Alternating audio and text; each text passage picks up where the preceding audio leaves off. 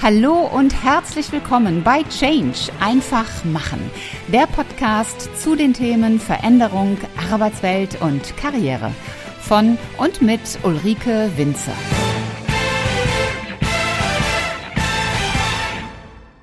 Ähm, ich meine, das müsste man eigentlich doch mal versuchen, denn das könnte eventuell funktionieren, ähm, aber ähm, so genau ähm, Blödsinn. Willkommen zur heutigen Podcast-Episode und willkommen zu elf Kommunikationskillern.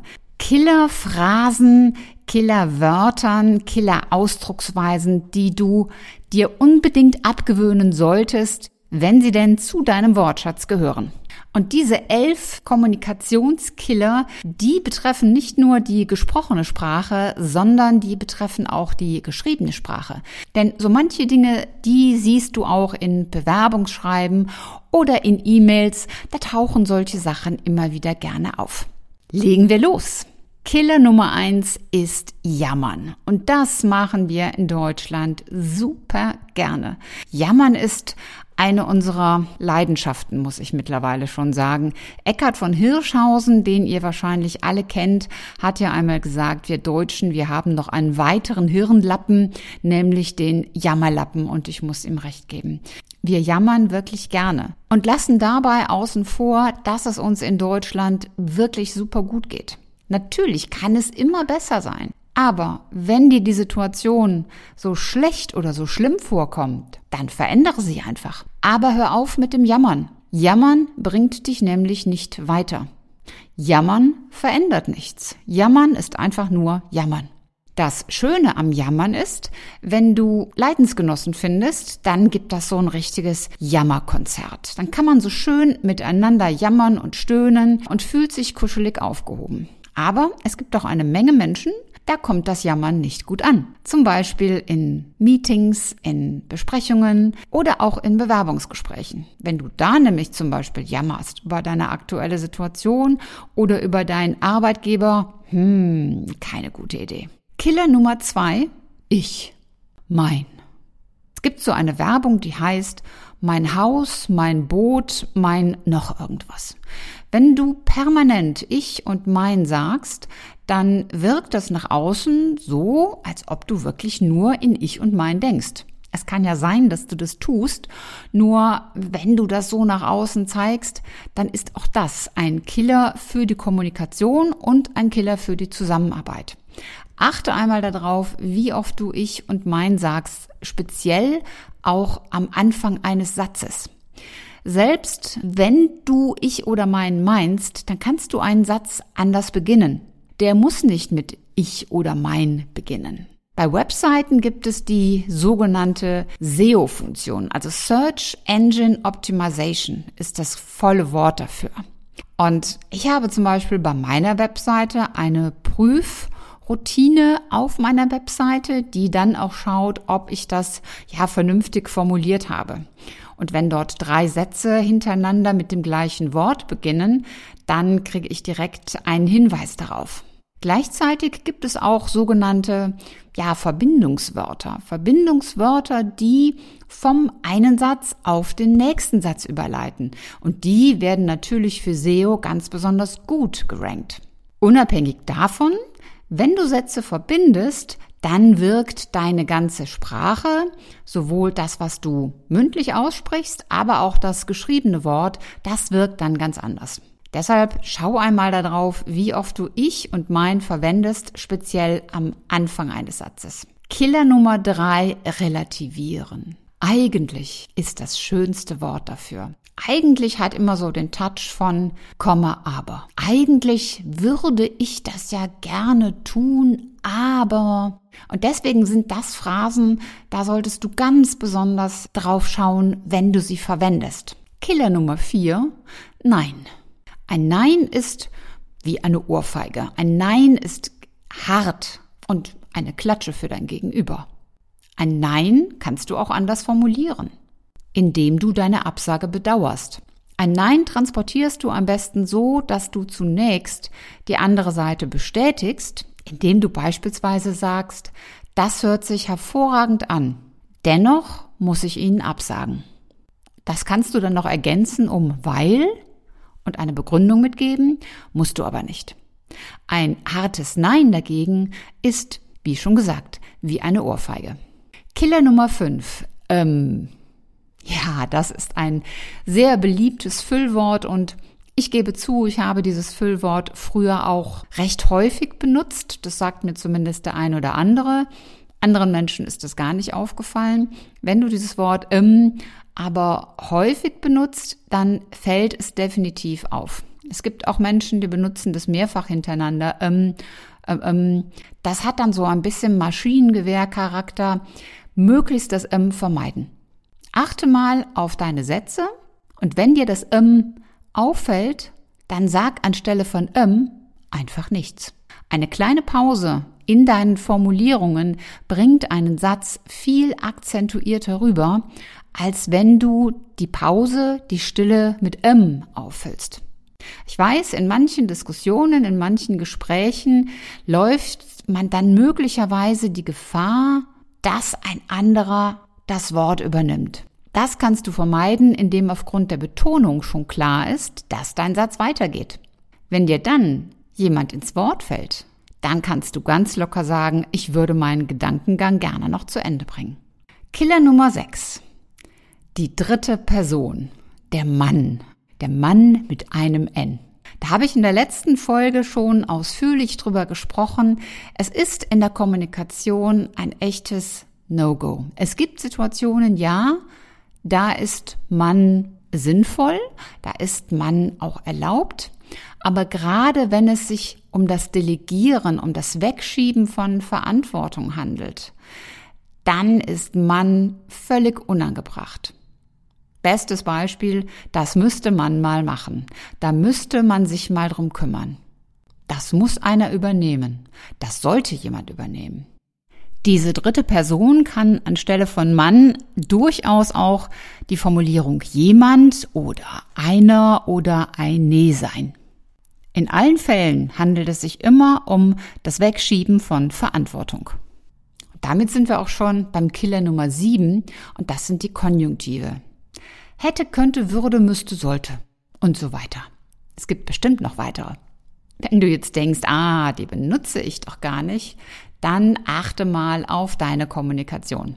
In Bewerbungsschreiben, auch darüber habe ich schon einmal eine Episode gemacht, fällt mir das immer sehr stark auf. Da steht beispielsweise unter dem Bewerbungsschreiben, ich würde mich sehr freuen.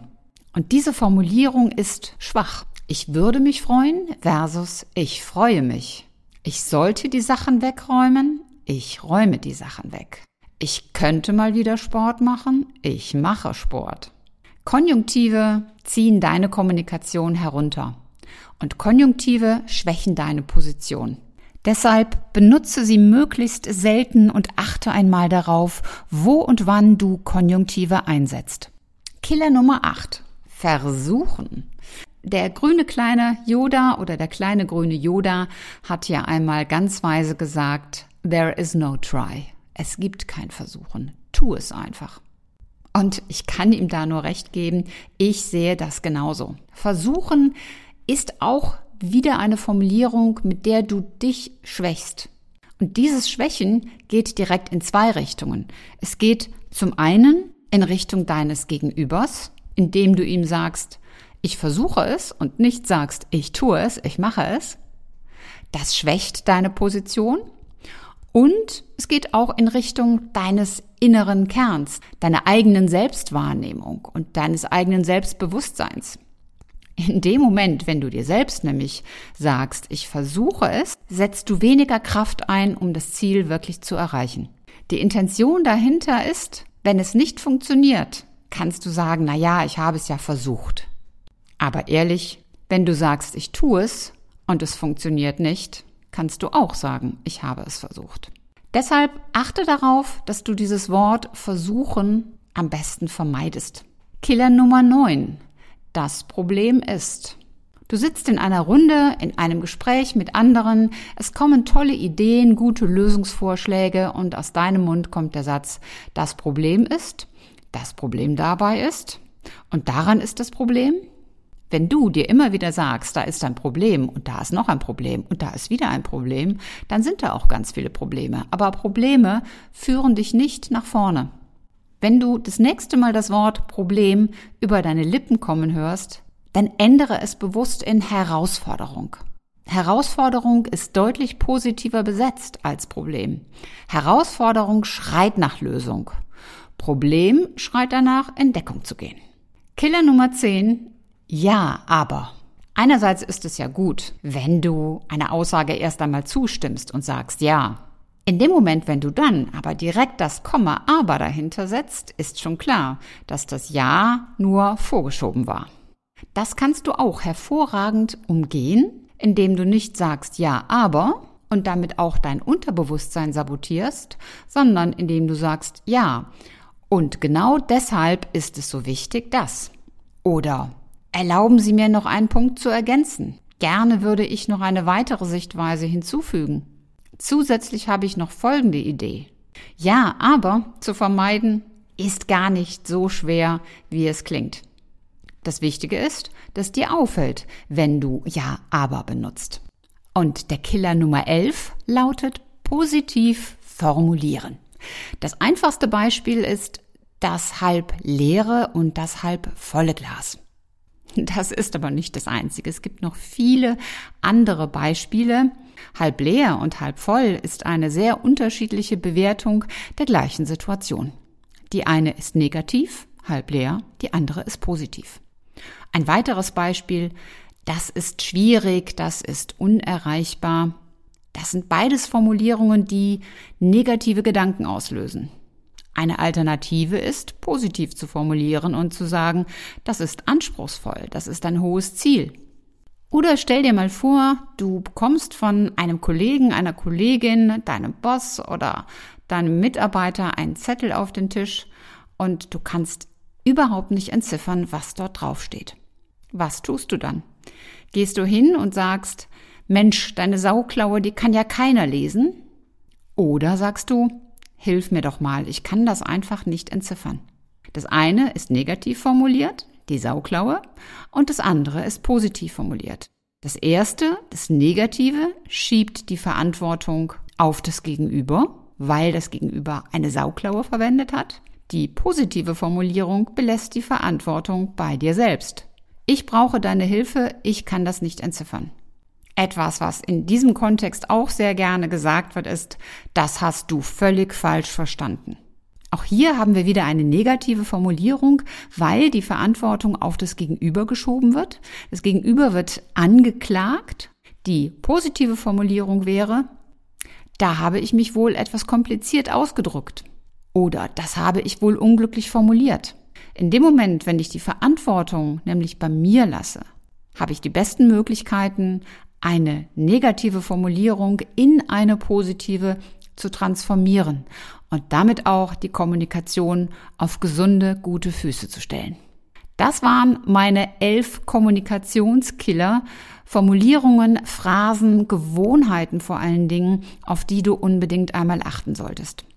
All diese Dinge machen wir ja nicht in vollem Bewusstsein. Wir haben sie uns angeeignet, wir haben sie uns angewöhnt über die Zeit und stellenweise bekommen wir das gar nicht mit, dass wir uns diese Art der Kommunikation angezogen haben. Wenn du nicht gerade Menschen in deinem Umfeld hast, die dich darauf bewusst hinweisen, dann kann es dir passieren, dass du diese Formulierungen nutzt und dir damit selber ein Bein stellst. Mein Tipp für dich, achte einmal ganz bewusst auf deine Art und Weise der Kommunikation und welche Formulierungen du gerne benutzt. Und wenn du dann feststellst, da sind Punkte, die du am besten verändern würdest, dann tu es einfach. Verändere sie. Das war's auch schon wieder für heute. Wenn dir die Folge gefallen hat, dann mach doch ganz einfach drei Dinge. Erstens, teile die Folge mit Menschen, die dir wichtig sind. Zweitens, abonniere den Kanal, damit du keine Folge mehr verpasst. Und drittens, hinterlass mir gerne eine, am liebsten 5 Sterne Bewertung bei Apple Podcast und eine Rezension. Ich freue mich in jedem Fall, wenn du auch beim nächsten Mal wieder mit dabei bist. Und wenn du Fragen oder Anregungen hast, dann schreib mir eine Nachricht. Alle Kontaktdaten findest du in den Show Notes. Und bis zum nächsten Mal. Sei großartig und mach einfach Change. Deine Ulrike Winzer.